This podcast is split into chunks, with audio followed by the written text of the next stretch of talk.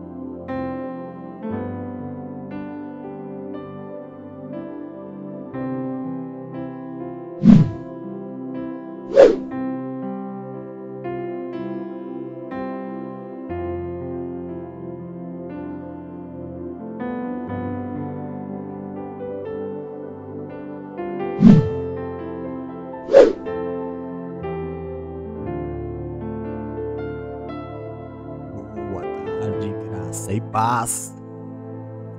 Eu sou o apóstolo Jefferson Zangão.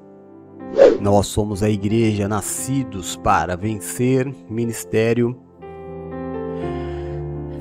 AJZ, gravando diretamente, emitindo as imagens ao vivo dos estúdios NPV AJZ da cidade de Praia Grande, São Paulo, Brasil para mais de 58 países, espalhado em cinco continentes, para a honra e glória do Senhor.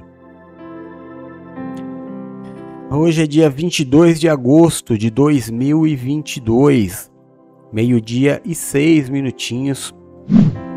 Nós estamos no ar com o nosso culto do meio-dia, devocional do meio-dia, palavra do meio-dia, como você achar melhor chamar.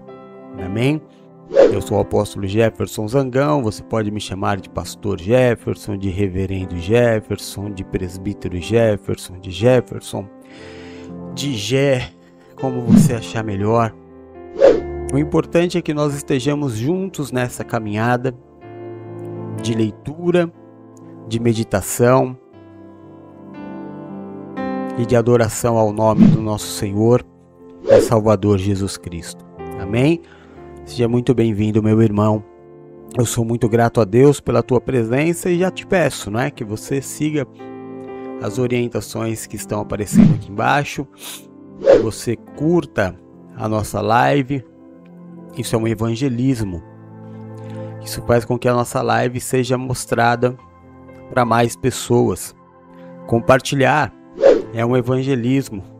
Você leva a palavra de Deus a outras pessoas. Se inscreva no nosso canal e ative também o sininho para que todas as vezes que nós entrarmos no ar, você possa ser notificado pelo YouTube e assim estar com a gente, estar aqui com a família para mais um estudo da palavra de Deus. Amém? Nós estamos todos os dias de segunda a sábado ao meio-dia com este devocional. Depois nós estamos na página da nossa rádio, todos os dias às 10 horas da noite com o programa Comunhão de Noite.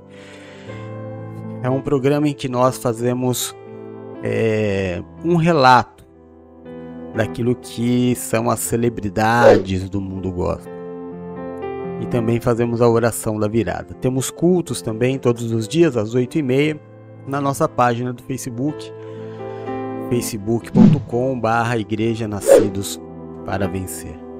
Amém? Então é isso. Segunda-feira, estamos vindo de um domingo maravilhoso, um domingo cheio da presença de Deus, um domingo cheio da palavra de Deus, mais um direcionamento, mais uma palavra. Ontem nós recebemos de Deus um culto baseado na oração do Pai Nosso. A oração do Pai Nosso é uma espinha dorsal. É o que deve conter em todas as orações. Nós vamos falar disso todos os dias às oito e meia. Hoje, porém, eu vou convidar você a abrir a sua Bíblia em Mateus, capítulo de número 10. Você pode abrir a sua Bíblia de papel, a sua, o seu telefone celular, aquilo que te der mais é, habilidade, aquilo que te der mais intimidade para ler a palavra de Deus. Amém? Vamos lá. Diz assim o capítulo 1 de Mateus 10. Chamando os seus doze discípulos, deu-lhes autoridade para expulsar espíritos imundos e curar todas as doenças e enfermidades. Estes são os nomes dos doze apóstolos. Primeiro Simão, chamado Pedro, André, seu irmão Tiago, filho de Zebedeu, e João, seu irmão, Filipe e Bartolomeu, Tomé e Mateus, o publicano, Tiago e o filho de Alfeu e Tadeu, Simão, o Zelote e Judas Iscariotes, que o traiu. Jesus enviou estes doze com as seguintes instruções: Não se dirijam aos gentios, nem entrem em cidade alguma dos samaritanos. Antes, dirijam-se às ovelhas perdidas de Israel. Vamos parar aqui um pouquinho, porque estes primeiros oito, seis versículos dizem muito a nosso respeito, não é? Jesus tinha 70 discípulos. Dos 70, ele tinha 12, que é como se fosse. É, como é que eu vou te falar? Os mais íntimos, não. Os preferidos também não. Talvez a elite dos 12 aqueles que estavam mais bem preparados. Entre os 12, entre os 70, 12 que estavam preparados. E o Senhor então delega a eles poder. Esse é o primeiro ensinamento que nós vamos ter nesta tarde. A autoridade de expulsar demônios, a autoridade de curar enfermos, ela não é oriunda do homem. Ela é um envio de Deus. Por isso pode ser qualquer homem do mundo, qualquer ser. O homem em si não tem poder algum. Algum. Ninguém cura ninguém porque ama. Ninguém cura ninguém porque é melhor amigo. Tudo acontece segundo o tempo e a vontade de Deus. Se isso não fosse verdade, nós, servos, autoridades espirituais, pastores, bispos, apóstolos, presbíteros, diáconos, jamais teríamos ninguém enfermo na nossa casa, nem jamais perderíamos alguém para a morte. Mas toda cura acontece através de um envio, de uma liberação da palavra de Deus. Não existem autônomos da fé. Não existe uma pessoa que diga assim: ah, Deus me deu poder para isso. Não. Deus te envia para isso. Por isso que se nós não estivermos debaixo de envio, nada acontece espiritualmente. Pode acontecer debaixo da sua carne, pode acontecer debaixo da tua vontade, pode acontecer pela tua habilidade, tua condição financeira, mas jamais pela intervenção divina. Vamos dar o exemplo de uma pessoa muito bonita que não recebe a benção para um amor ou para um relacionamento, mas ela resolve casar na sua habilidade física, que é a beleza. E ela consegue. Não é verdade? Isso não quer dizer que Deus esteja no negócio. Nossa, mas o marido dela é apaixonado por ela, porque ela é linda. O problema todo vai acontecer quando essa lindeza deixar de ser lindeza. Porque nenhuma beleza dura para sempre. Ou quando eu consigo conquistar algumas coisas, um carro, uma casa, uma viagem, pelo poder do meu dinheiro. Que assim como a beleza também acaba. E aí tudo aquilo que foi conquistado ou foi construído fora do envio, mas foi construído pela carnalidade, vai se desfazer. Com o tempo, vai se deteriorar. Como o ensino que Jesus Cristo deu a Nicodemos, tudo que é nascido da carne é carne. E carne, irmão, carne nasce, cresce, se desenvolve e morre, apodrece. A gente aprende isso na escola. Então Jesus disse a Nicodemos que importa ser espiritual. Que aquilo que nasce do espírito é espírito e vive eternamente. Então, as minhas conquistas, elas precisam ser através de um envio. Envio de cura no tempo de Deus. Envio de prosperidade no tempo de Deus. Amém? Casamento no tempo de Deus, filhos no tempo de Deus. Tudo o que eu fizer seja feito debaixo de um envio de Deus. Deus enviou os doze para curar, para expulsar demônios e para fazer sinais. Debaixo do envio, os apóstolos tinham o poder de Deus neles. Sem o envio, eles não poderiam fazer nada. Amém? Sem a cobertura de Jesus, eles não poderiam fazer nada. Prossigamos. Ah, outra coisa importante, perdão. Uma ordem que Jesus dá: não preguem este evangelho para quem não for judeu. Não parem na casa dos gentios, que somos nós. Primeiro, procurem as ovelhas perdidas de Israel. Então havia um plano de Deus. Antes que o evangelho fosse aberto para mim e para você, era necessário que fosse resgatado dos filhos de Deus, dos autênticos filhos de Deus, aqueles que gostariam de ocupar o lugar à mesa do Pai. Então o Senhor Jesus disse: Antes dos gentios, vocês procurem as ovelhas perdidas, preguem a elas as boas novas. Os lugares que vocês forem bem recebidos, amém.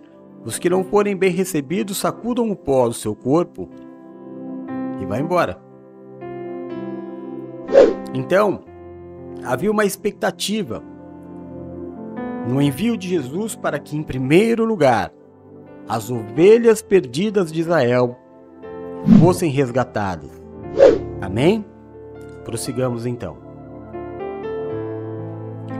Para onde forem, preguem esta mensagem o reino dos céus está próximo. Curem os enfermos, ressuscitem os mortos, purifiquem os leprosos, expulsem os demônios. Vocês receberam de graça, também deem de graça. Não levem ouro, nem prata, nem cobre nos seus cintos. Não levem nenhum saco de viagem, nem túnica extra nem sandálias, nem bordão, pois o trabalhador é digno do seu sustento. Vamos ter que parar aqui de novo, né? O que de graça recebeu, de graça entregue, não é o que nós temos visto nos dias de hoje. Você que acompanha o ministério do apóstolo Jefferson Zangão, você me vê dizer todos os dias no programa Comunhão de Noite que eu oro muito para que venha uma é, um decreto, uma lei federal que esteja na Constituição do país. Que ser sacerdote seja reconhecido como um chamado e não uma profissão. Na verdade, esta é o entendimento, porque quando você abre uma igreja, por exemplo, nós, o nosso CNPJ de igreja, porque a igreja precisa de um CNPJ, não é? O nosso CNPJ, Igreja Evangélica Apostólica Nascidos para Vencer, é o nome da nossa igreja, debaixo de um CNPJ, mas bem esclarecido que é sem fins lucrativos. Então, todo mundo sabe que o pastor, ele vive de provento. O que é o provento? O provento é uma parte dos dízimos, das ofertas, da arrecadação da igreja. Então, qual é o meu sonho? E aqui embaixo o Senhor diz: é justo que o trabalhador seja digno do seu salário. Então, o pastor precisa receber o seu salário. Mas o que, que eu penso em relação a esta colocação de Jesus, que o que de graça recebeu, de graça entregou?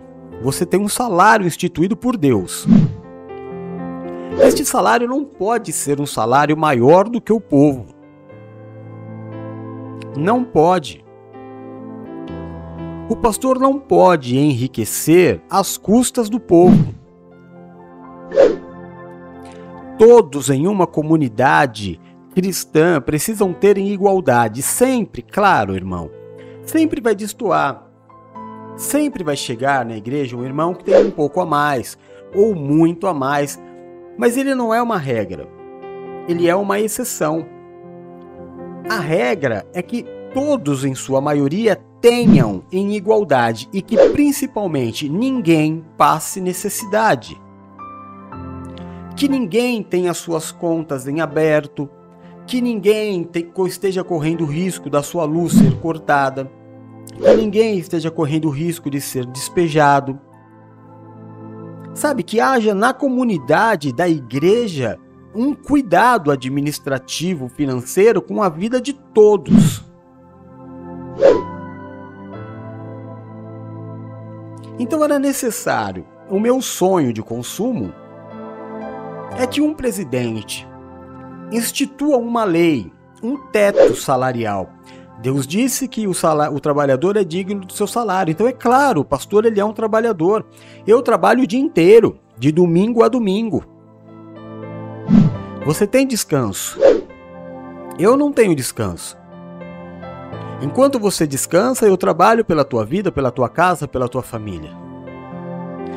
Com saúde ou sem saúde, eu vou trabalhar. Então o Senhor disse: é digno, aquele que trabalha pelo Evangelho é digno que tem o seu salário. Mas que este salário, vamos dizer, irmão, vamos tirar a média do salário da população brasileira. Eu acho que um pastor que receba 4 mil reais de salário, ele está muito bem pago. É praticamente três salários mínimos. Três. Eu não recebo três salários mínimos. Esse mês, por exemplo, eu recebi pouco menos de um salário mínimo.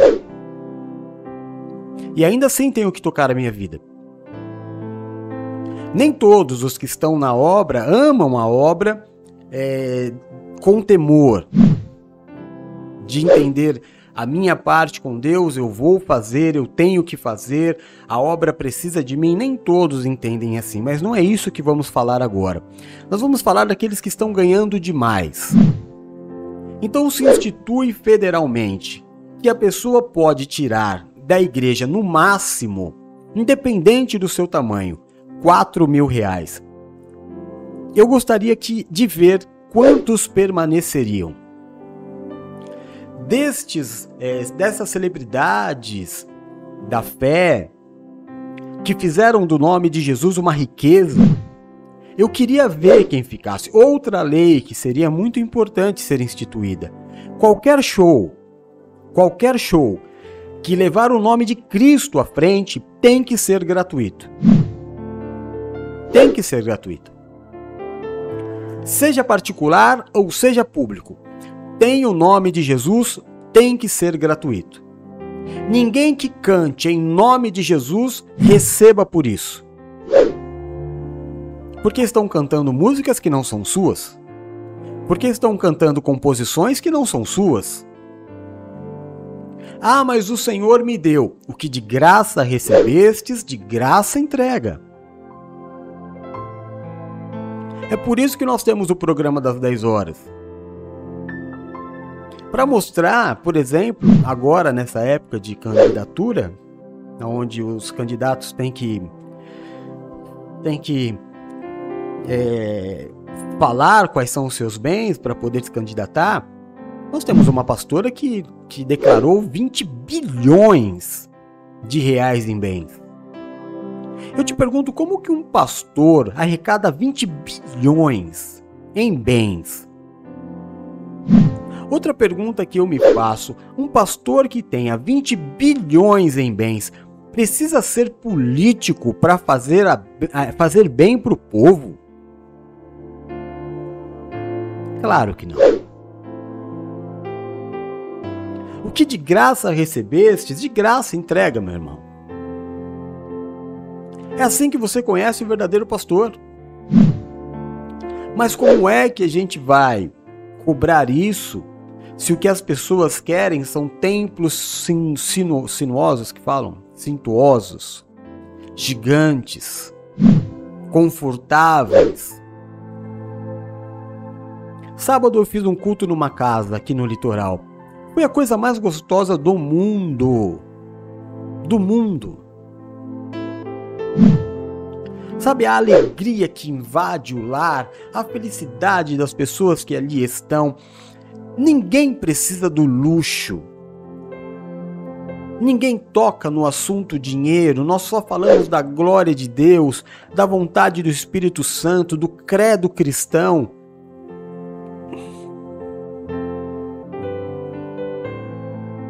O que de graça recebe, de graça entrega, irmão. E você que é o que recebe, você precisa é, ser a pessoa que se negue a pagar o que é de graça. Por exemplo, não tem na farmácia amostra grátis. Eu sei que a Geisa deve saber bem disso, eu também sei. A gente que tem nenê pega muita amostra grátis, né, G? A gente vai no posto pegar é, remédio, Aí na farmácia tem a amostra grátis que o farmacêutico dá pra gente por causa dos nenês. A amostra grátis não pode ser cobrada. Então o que Deus dá de graça também não pode ser cobrado. A maior moda hoje no mundo cristão, o que a gente mais vê hoje na, no Instagram principalmente, que é uma ferramenta que eu não domino, são as pessoas começarem uma palavra como esta, por exemplo, e agora que nós estamos a, a meia hora no ar, a pessoa para e fala assim: agora nós vamos parar e só vamos continuar para os inscritos. Se você quiser continuar ouvindo essa palavra, se inscreva no canal. Só que para se inscrever no canal é R$ 29,90.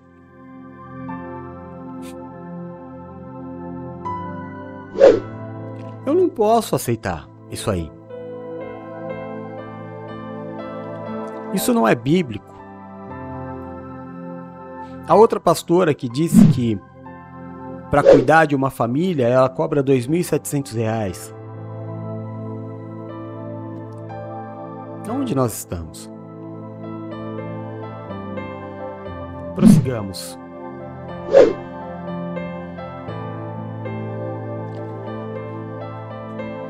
Na cidade ou povoado em que entrarem, procure alguém digno de recebê-los e fiquem em sua casa até partirem. Ao entrarem na casa, saúdem-na. Se for casa digna, que a paz de vocês repouse sobre ela. Se não for, que a paz retorne para vocês. Se alguém não os receber, nem ouvir suas palavras, sacudam a poeira dos pés quando saírem daquela casa ou daquela cidade. Eu lhes digo: no dia do juízo, haverá menor rigor para Sodoma e Gomorra do que para aquela cidade. Eu os estou enviando como ovelhas entre lobos. Portanto, sejam prudentes como as serpentes e simples como as pombas. Tenham cuidado pois os homens os entregarão aos tribunais e os açoitarão nas sinagogas dele. Eu quero voltar aqui em cima. Quando o Senhor diz sobre o juízo de Sodoma e Gomorra, você sabe que Sodoma e Gomorra era o lugar mais pecaminoso da terra. Sodoma e Gomorra hum, era muito parecido com o Brasil.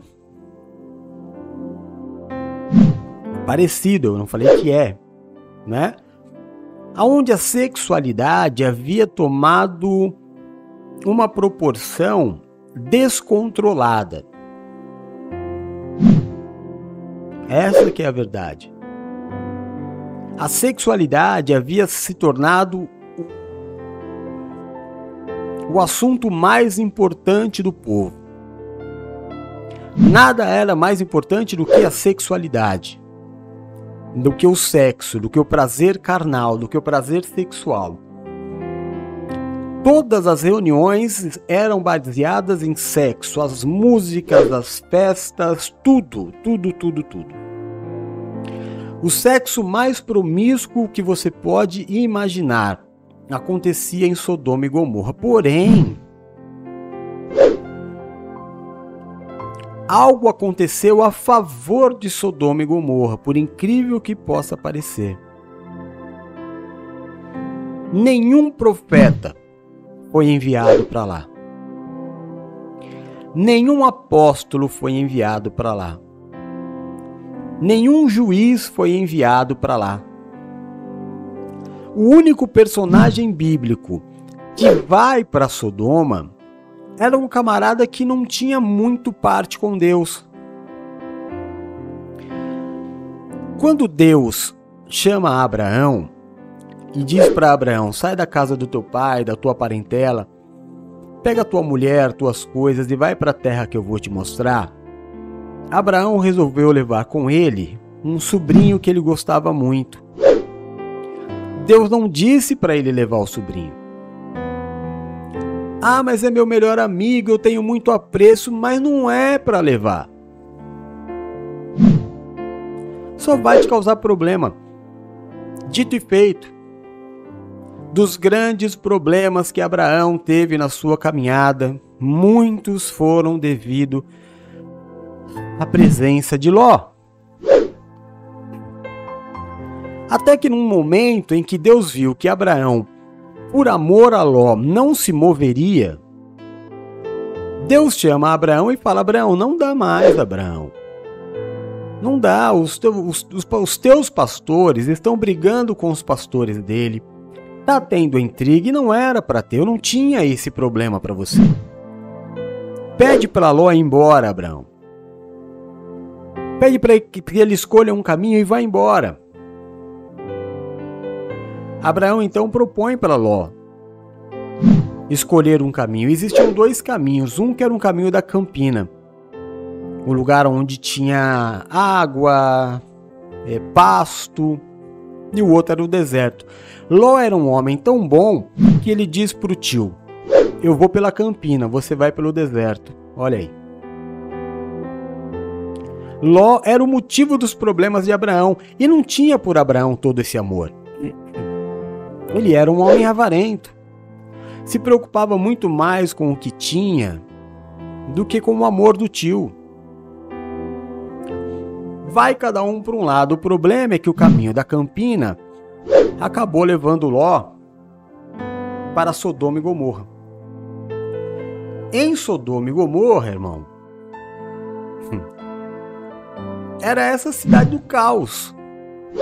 Sodoma e Gomorra era a cidade do do ninguém é de ninguém. Pecado.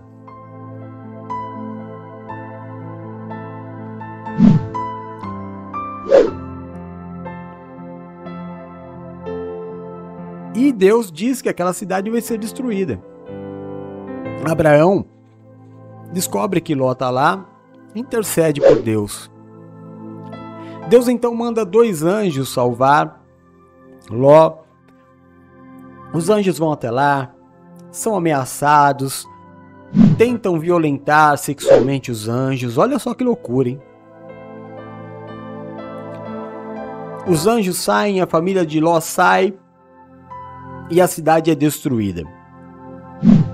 Essa terrível cidade, o Senhor Jesus está dizendo que para esta terrível cidade que vai vir a ser julgada, vai, ver, vai haver menos rigor para eles Porque eles não tiveram a possibilidade de ouvir Jesus. Eles não tiveram a possibilidade de alguém pregar para ele. O Senhor diz: vai ser, vai ser, olha, muito mais brando o julgamento sobre Sodoma e Gomorra do que sobre aqueles que a gente prega o evangelho, mas não querem ouvir. Posso ler de novo para você. Olha lá.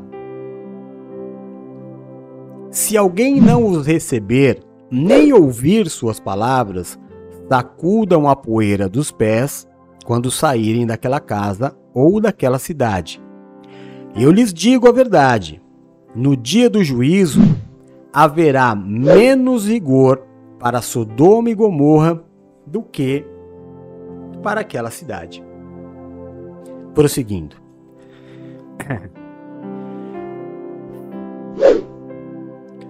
Eu os estou enviando como ovelha entre lobos. Portanto, sejam prudentes como as serpentes e simples como as pombas. Tenham cuidado, pois os homens os entregarão aos tribunais e os açoitarão nas sinagogas dele.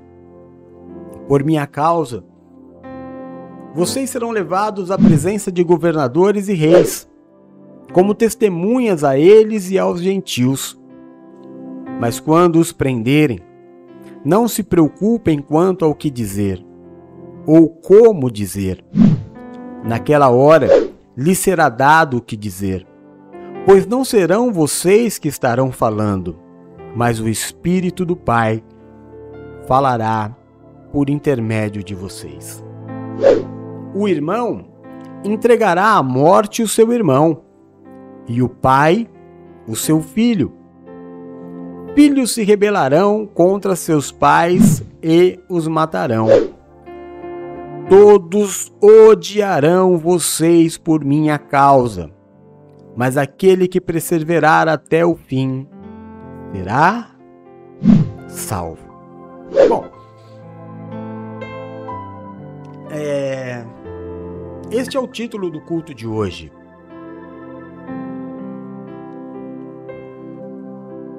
As pessoas vão nos odiar pelo simples fato do nome de Jesus.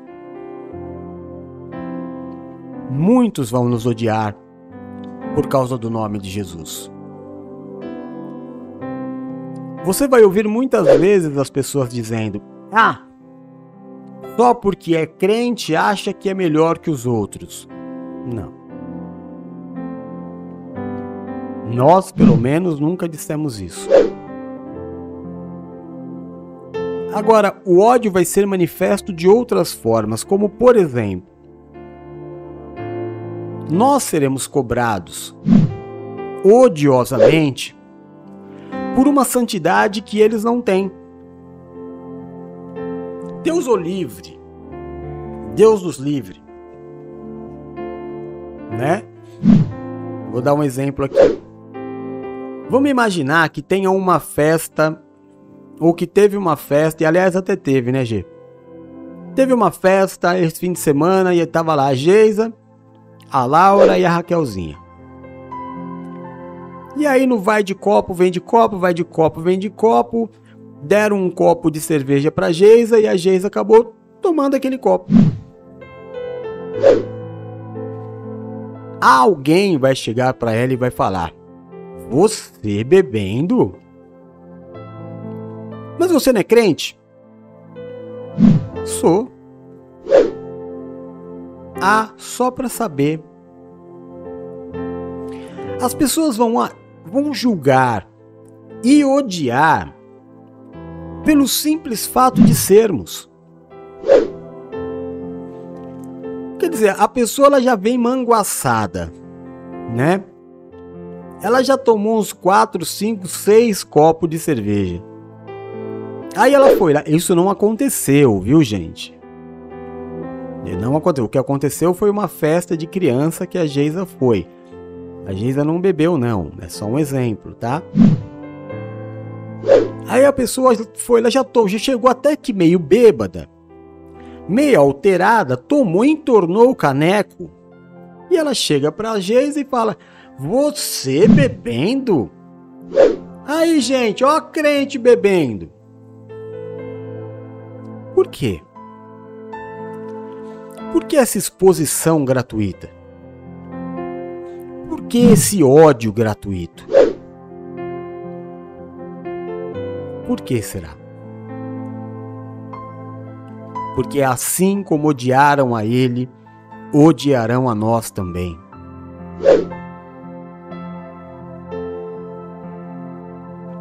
Olha, eu eu passo praticamente, graças a Deus, a maior parte do meu dia pregando o evangelho. E se eu tô pregando o evangelho, eu tô aprendendo o evangelho. Concorda? A ciência diz que uma das, das formas mais fáceis de nós aprendermos alguma coisa é ensinando. Ainda assim, algumas pessoas que nem sequer abrem a Bíblia me questionam. Algumas pessoas que nem Bíblia têm me questionam por algumas atitudes. Ah, eu não concordo com isso aí não. Outros me vêm brincando porque a alegria do Senhor é minha força. E eu também, irmão, como eu sei que eu vou ser odiado mesmo, eu não faço muita força para ser, para, sabe? Eu, eu gosto de brincar, eu sou feliz, eu levo alegria onde eu tô. Aí outro dia a pessoa chegou para mim e falou assim: "Você é muito carnal".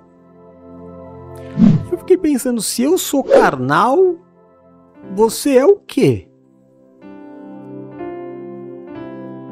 Não é? Se eu que passo seis horas do meu dia pregando e pelo menos umas duas estudando o que eu vou pregar, sou carnal?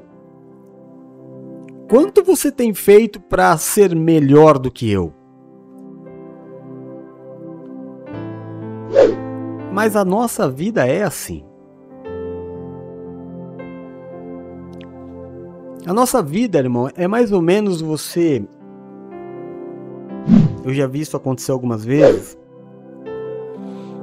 Eu tenho um, tenho um presbítero da igreja, o Rafael, Rafinha, eu conheci ele desde, desde criança. Hoje ele já é um homem médico, casado. Ele é anestesista.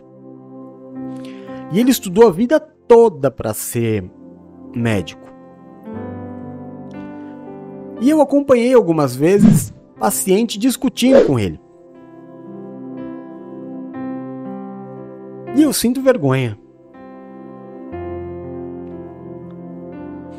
Eu sinto vergonha de alguém que ouviu falar alguma coisa e vai discutir com alguém que estudou o assunto, que domina o assunto.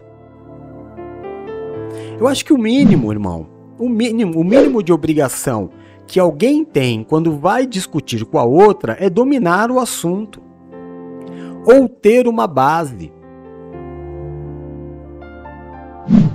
Não é? Se não houver uma base, a conversa vai para onde? Que tipo de briga, que tipo de solução existe para um casal se esse casal não tiver uma base? O marido vai brigar pelo que ele acha, a esposa vai brigar pelo que ela acha, e os dois têm razão, porque o ponto de vista que é o ponto da questão quando devia se ter uma base, qualquer base. Para o cristão, a Bíblia. Tendo a Bíblia como base, toda discussão acaba. Porque eu tenho uma base. Não é o que eu penso, não é o que ela pensa, é o que a Bíblia diz, os dois se submetem, ponto final. Agora, quando alguém quer viver a vida pelas suas próprias leis, completamente fora, à margem de qualquer realidade, como é que pode haver felicidade? A sua vida é baseada em quê? A sua, os seus conceitos, preceitos, princípios são baseados em quê? Para que possa haver uma conversa para que possa haver um entendimento? Ou é pelo simples fato de você querer que seja assim? É muito pouco. É muito pouco. Prossigamos. Quando forem perseguidos em algum lugar, fujam para outro. Eu lhes garanto que vocês não terão percorrido todas as cidades de Israel antes que venha o Filho do Homem. O discípulo não está acima do seu mestre, nem o servo acima do seu senhor. Basta ao discípulo ser como seu mestre e o servo como o seu senhor. Se o dono da casa for chamado Beuzebu, quanto mais os membros da sua família. Portanto, não tenham medo deles. Não há nada escondido que não venha a ser revelado, nem oculto que não venha a se tornar conhecido. O que eu lhes digo no escuro, falem à luz do dia. O que é sussurrado em ouvidos, proclamem aos telhados. Não temam os que matam o corpo, mas não podem matar a alma. Antes, tenham medo daqueles que podem destruir tanto a alma como o corpo no inferno. Não se vendem dois pardais por uma moedinha? Contudo, nenhum deles cairá no chão sem o consentimento do Pai de vocês. Até os cabelos da cabeça de vocês estão todos contados. Portanto, não tenham medo, vocês valem mais do que muitos pardais. Quem, pois, me confessar diante dos homens, eu também o confessarei diante do meu Pai que está nos céus. Mas aquele que me negar diante dos homens, eu também o negarei diante do meu Pai que está nos céus. Não pensem que vim trazer paz à terra. Não vim trazer paz, mas espada. Pois vim para trazer. Perdão. Pois vim para fazer o homem fique contra o seu pai, a filha contra sua mãe e a nora contra a sua sogra. Os inimigos do homem serão os da sua própria família, e não haverá dor maior na tua vida do que a perseguição que a tua própria família fará contra você. Nada vai pesar mais na tua caminhada do que o peso que a tua família vai fazer contra a sua caminhada, já dizia o Senhor Jesus. Jejuar para quê, menino? Que bobagem é essa? Estão fazendo sua cabeça. Isso aí é fanatismo. O quê? Vai dar dinheiro naquela igreja? Isso é fanatismo. Olha, irmão.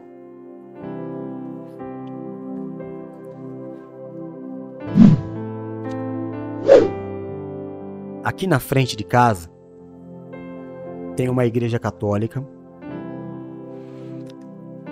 uma casa, quem já veio aqui já sabe, e a outra casa era um templo de Umbanda. Neste templo de Umbanda, que tinha sessão toda sexta-feira, enchia a rua. Uma casa era bem humilde, zoada, zoada. A mãe de santo até me paquerava. Na época eu era solteiro. E toda semana parava um carro na garagem e ficava uns 15 dias. Toda semana. E um dia conversando com ela, porque como eu disse, ela era minha crush, né? Ela gostava de mim. Eu perguntava, mas tem agência de carro? Aí ela, ela dava risada e falava, não, por quê? Eu falei, porque toda semana tem carro novo na sua casa? Ela falou, não, esse é o pessoal que vem para consagração. Eu falei, que consagração? É o pessoal que vem deitar para o santo. Me explica. Então a pessoa vem, Uma pessoa normal, que trabalha, tem família, é casado, né? A pessoa primeiro ela entrega uma oferta. Essa oferta é chamada de oferenda ou sacrifício. Então isso é uma quantia financeira alta, entre 5 mil e 30 mil reais. É, alguma comida, que é colocar algumas comidas que são colocadas dentro de um lugar, se eu não me engano, chama ebó. É levado até uma encruzilhada e essa pessoa vai deitar uma 15 dias numa esteira num chão frio. A sua cabeça vai ser raspada e ela vai ser consagrada a um santo por 15 dias. E ela faz. E faz. E não tinha uma semana que não tinha pelo meio quando não eram mais carros. E eles fazem.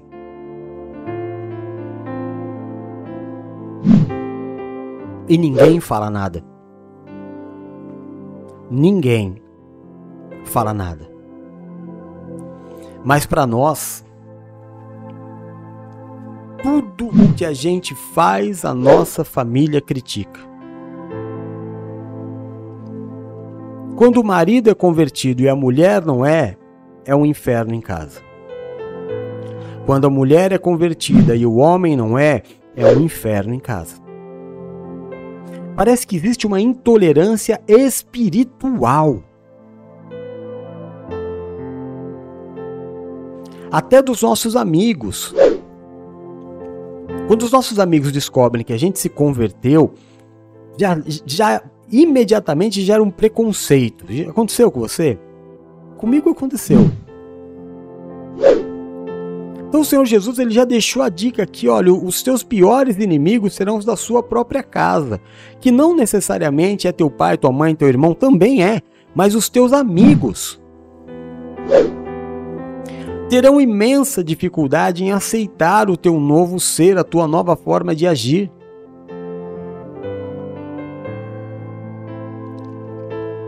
E a gente precisa estar forte para isso. E nós precisamos estar preparados para isso. Faz parte.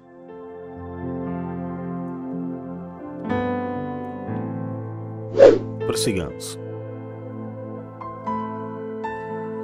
Quem ama seu pai e sua mãe mais do que a mim não é digno de mim. Quem ama seu filho ou sua filha mais do que a mim não é digno de mim. E quem não toma sua cruz e não me segue não é digno de mim. Quem acha sua vida, a perderá. E quem perde a sua vida por minha causa, a encontrará. Quem recebe vocês, recebe a mim. E quem me recebe, recebe quem me enviou. Quem recebe um profeta porque ele é profeta, receberá a recompensa de profeta, e quem recebe um justo, porque ele é justo, receberá a recompensa do justo. E se alguém der mesmo que seja um copo de água frio a um destes pequeninos, porque ele é meu discípulo, eu lhes asseguro que não perderá a sua recompensa. Então, quem recebe a obra de Deus e é participante desta obra, jamais perderá o galardão de Deus. O profeta hoje é a igreja. Aonde estão os apóstolos, os bispos, os pastores, os presbíteros, os diáconos? Aquele que der nem, nem que seja um copo de água frio para que haja mantimento no, na vida do meu profeta, eu não me esquecerei. Por isso que muita gente fala: ah, vocês só falam de dinheiro, vocês só falam de dízimo. Eu não só falo de dinheiro, eu não só falo de dízimo, mas falo. Porque precisamos. Porque o mundo nos odeia. Porque você acha que quem vai me ajudar? A prefeitura? no governo? Quem vai me ajudar a continuar com a obra ou parar a obra são vocês. Não tem outra pessoa. É vocês fazendo pela obra e Deus fazendo por vocês, segundo essa palavra que nós lemos. Nem que for um copinho de água fria, entregue a um destes meus, não ficará sem o seu galardão. E é uma coisa que eu ensino desde o início deste ministério. Tudo o que vocês fizerem por esta obra, Deus os recompensará. Pensa nisso. Deus é com você. Medita na palavra do Senhor. Este foi o devocional de hoje. Que essa palavra possa falar ao teu coração. Que você possa meditar naquilo que é a verdade do Evangelho de Deus. Amém? Que a graça, a paz e o amor do nosso Senhor e Salvador Jesus Cristo esteja sobre a tua vida, a tua casa e a tua família. Que o Senhor do trono ao qual está sentado se curve e te marque nesta promessa. Eu te abençoo e te envio. No nome do Pai, no nome do Filho, no nome do Santo Espírito de Deus. Amém e amém. Te ame, Jesus. Daqui a pouquinho, oito e meia, o Bispo Duck vai fazer o culto da noite. Logo após o culto da noite, às 10 horas, eu, Bispa Paula, Bispo Eduardo, Bruna e a Geisa, se quiser, vamos fazer o nosso programa Comunhão de Noite. Você é o nosso convidado a este programa de entretenimento cristão aqui no YouTube, só que lá no site, no canal da nossa rádio. Fique conosco, amém? Amo você em Jesus, fica com Deus, a gente se vê daqui a pouco. Beijo, fui, tchau!